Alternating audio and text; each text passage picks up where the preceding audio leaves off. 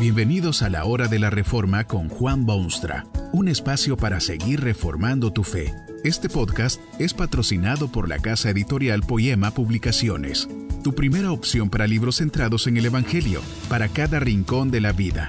Para ver los nuevos libros de este mes, visita nuestra página www.poema.co. Ahora escuchemos a Juan Boonstra con el programa de hoy. Esta conferencia se titula Los de limpio corazón y está basada en las palabras bíblicas de Mateo 5:8. Bienaventurados los de limpio corazón, porque ellos verán a Dios.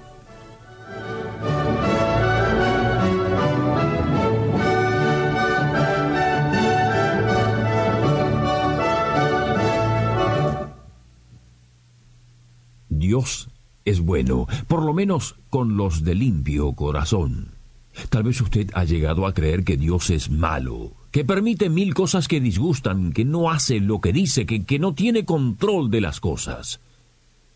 Pero no puede usted dudar que Dios es bueno con los de limpio corazón. Esto es indiscutible. Lo expresa categóricamente la palabra de Dios en el Salmo 73 donde se leen estas palabras. Ciertamente, Dios es bueno para con los limpios de corazón. ¿Qué opinión tiene usted de su corazón? ¿Limpio o manchado de suciedades e impurezas? Esta frase limpios de corazón puede entenderse mal. Se ha hecho más de una vez. Se cree que los limpios de corazón son la gente sincera, honesta, eh, sin engaños ni malicia. La sinceridad es excelente virtud y mortal enemiga de la hipocresía, que produce nada más que males entre los hombres. Pero usted sabe que es muy posible ser sincero y andar por mal sendero. No basta la sinceridad. No es suficiente que uno sea honesto consigo mismo. Hubo una vez una escena conmovedora. El pueblo se había entregado vergonzosamente a ídolos vanos y tontos. Dios, que es espíritu, envió a su profeta para que enseñase a ese pueblo la insensatez de su pensar y la desgracia de su conducta. Vino pues el profeta, presentó el mensaje de Dios, y luego aquellos idólatras empezaron a pedir a sus falsos dioses que viniesen en su ayuda. Querían que Baal descendiese y encendiese la leña en el altar. Hicieron oraciones, practicaron ritos estrafalarios, empezaron a gritar en desesperación, ruegan, imploran a su Dios para que viniese a demostrar su presencia y poderío. ¿No cree usted que aquellos sacerdotes eran absolutamente sinceros en sus plegarias y honestos en su esperanza? Probablemente no hubo jamás gente más sincera que aquellos profetas y sacerdotes de Baal cuando vino el siervo de Dios a mostrarles sus errores. Pero es que no basta la sinceridad. Se puede ser completamente sincero, pero en terreno equivocado.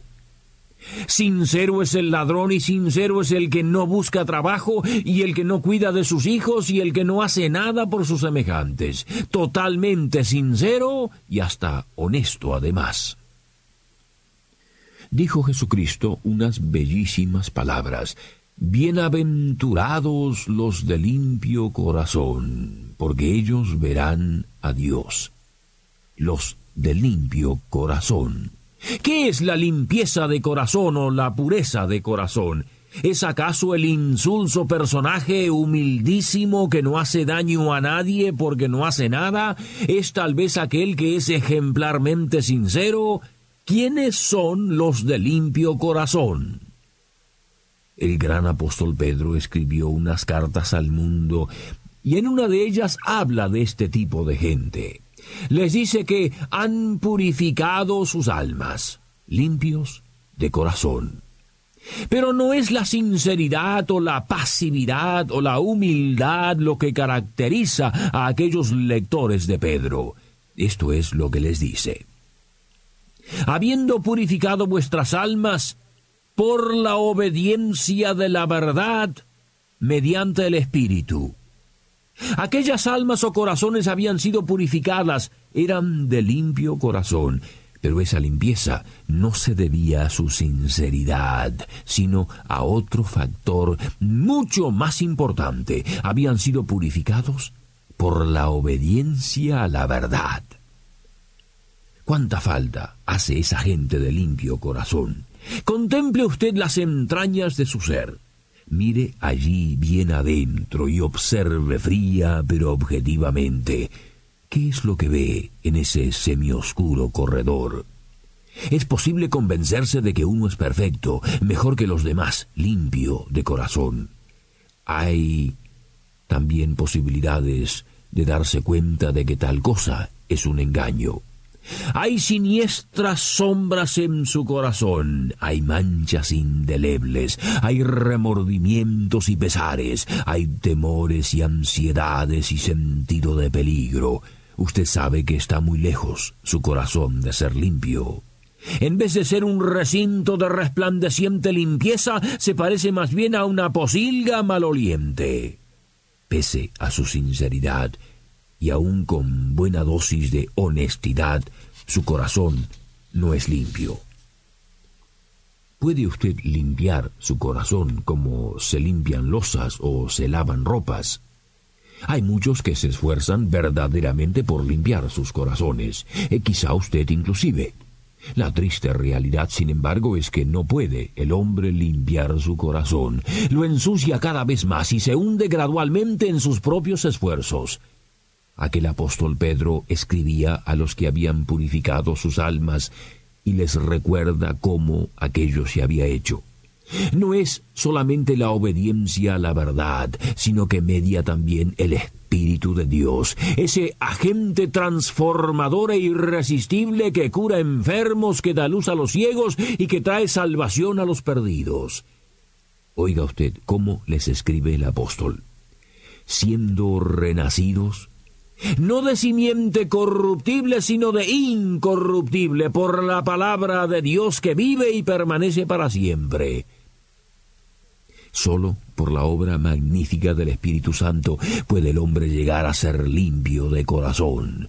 ¡Qué maravilla estupenda! Que el Dios soberano descienda al nivel del hombre y lo transforme en nueva criatura y lo una a las filas de los de limpio corazón.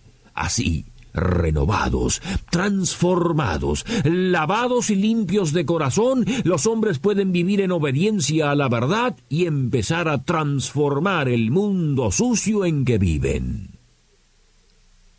¿En qué son bienaventurados los de limpio corazón?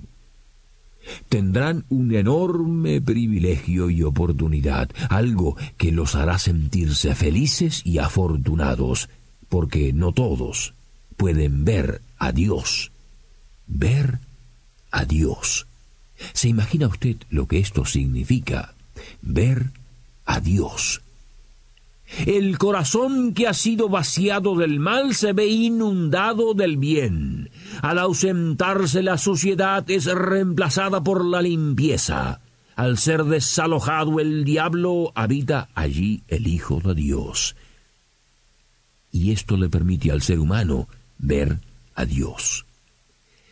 Pero ver a Dios no es tan solo esa visión de una nube poderosa que pasa por el grisáceo cielo o el arco iris que adorna las nubes. No se trata de oír los ruidos de fiestas celestiales, sino de una cosa completamente distinta, algo que usted necesita urgentemente. Ver a Dios es estar en contacto con Dios, es conocerle, es estar en su presencia, es disfrutar de su bella comunión. Esto es un regreso a condiciones originales de hace muchísimo tiempo. Dios hizo al hombre para que disfrute de su presencia y para que viva delante de su faz y para que tenga una amistad íntima con su Creador y para que dedique su vida entera al santo servicio de Dios. ¿Cuánto hace que usted no ve a Dios? ¿Está su corazón sobrecargado de manchas y obstáculos? No se demore ya, sino busque más bien esa limpieza de corazón que le permitirá ver a Dios nuevamente. Incline su rostro afligido delante de Dios, doblegue sus deseos ante la cruz del Salvador y entréguele su débil y enfermizo corazón. Pídale a Jesucristo que envíe su espíritu a limpiarlo, evacuar los venenos que allí se encuentran y convertirlo en limpio de corazón. Entonces verá usted a Dios por primera vez en todo su esplendor y su magnífica gloria esa visión le ayudará a entenderse a sí mismo, explicará la realidad de su mundo e iluminará los senderos de la historia. No puede haber objetivo más glorioso que ver a Dios. Esto es para los de limpio corazón. No es necesario informarle que aquellos cuyos corazones no están limpios tampoco verán a Dios. Para ellos la vida es una lotería, un camino desconocido, una mera pero también vana esperanza. Jamás verán a Dios. Esto es por demás triste, si usted lo piensa bien. Una criatura con incalculables posibilidades, atrapada en una red que le impide ser lo que debió ser por voluntad divina. Totalmente limitado en sus aspiraciones truncada su influencia, incapaz de ayudar a su mundo. El mundo que ha caído en manos de corazones sucios reclama su presencia. Su corazón debe ser limpiado y usted verá a Dios. Imagínese la experiencia espectacular que esto sería, ver a Dios. Habrá muchas cosas que pueden calificarse de bienaventuranzas. Cada uno tendrá su propia idea de lo que es una bienaventuranza. Pero ver a Dios es incomparablemente superior a cualquier otra cosa. Son los limpios de corazón que verán a Dios. Que este mensaje nos ayude en el proceso de reforma continua según la palabra de Dios. Si quieres profundizar en la exposición bíblica, puedes buscar más recursos en www.poema.co. Allí encontrarás libros que te ayuden a entender la palabra de Dios y aplicarla a tu vida. Poema, el Evangelio para cada rincón de la vida. Nos vemos en el próximo episodio de La Hora de la Reforma con Juan Bonstra.